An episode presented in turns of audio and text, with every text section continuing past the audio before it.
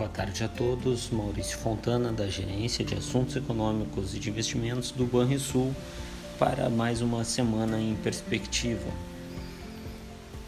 No cenário político, a PEC dos precatórios poderá ser votada na Comissão de Constituição e Justiça do Senado, provavelmente no dia 30. O governo ainda negocia o apoio dos senadores à proposta aprovada pelos deputados no início do mês e que poderá ser alterado. Na agenda econômica, o destaque é a atividade econômica. No dia 30, teremos os dados do mercado de trabalho, com o IBGE divulgando a taxa de desemprego de setembro, para a qual se espera a continuidade da tendência de queda gradual. Assim, na série com ajuste sazonal, se projeta uma taxa de 13,3%, depois de registro de 13,8% em agosto. Também conheceremos o saldo líquido de admissões e demissões no mercado formal de trabalho pela divulgação do CAGED. A expectativa na série dessazonalizada é de um saldo de cerca de 230 mil vagas, um pouco abaixo do que foi observado em setembro, quando se viu 246 mil vagas criadas. No dia 2 de dezembro, o IBGE divulga os dados do PIB do terceiro trimestre no Brasil, para a qual se projeta uma queda de 0,4% na comparação com o trimestre anterior e uma alta de 3,7% em comparação interanual. No dia 3, é dia da produção industrial de outubro.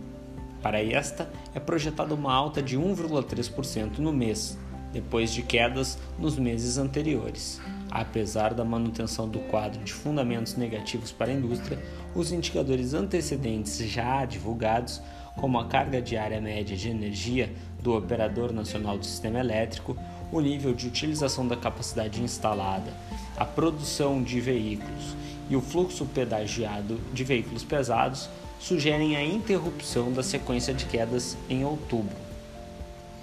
Passando ao cenário internacional, nos Estados Unidos, a atividade econômica também é o foco da semana.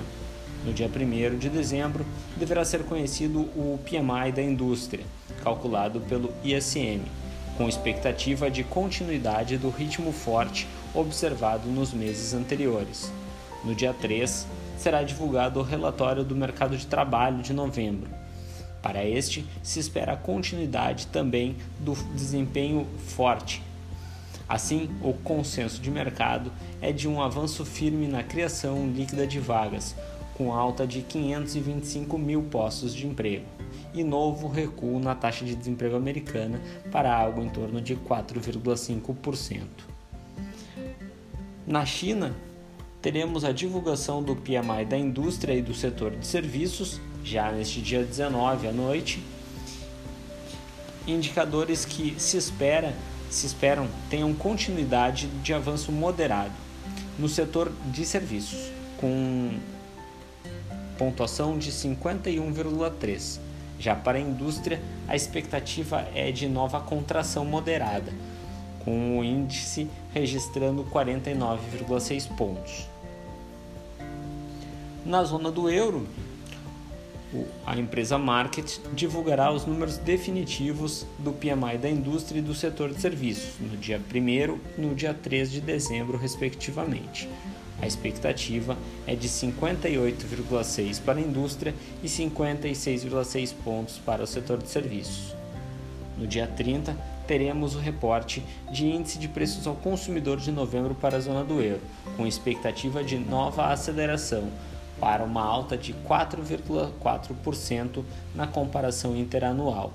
Também se espera que a principal medida de núcleo do indicador venha mais forte do que o observado no mês passado, com alta interanual de 2,3%.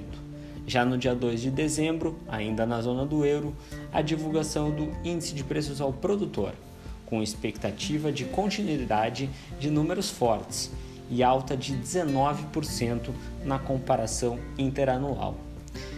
Tenham todos uma boa semana e bons investimentos.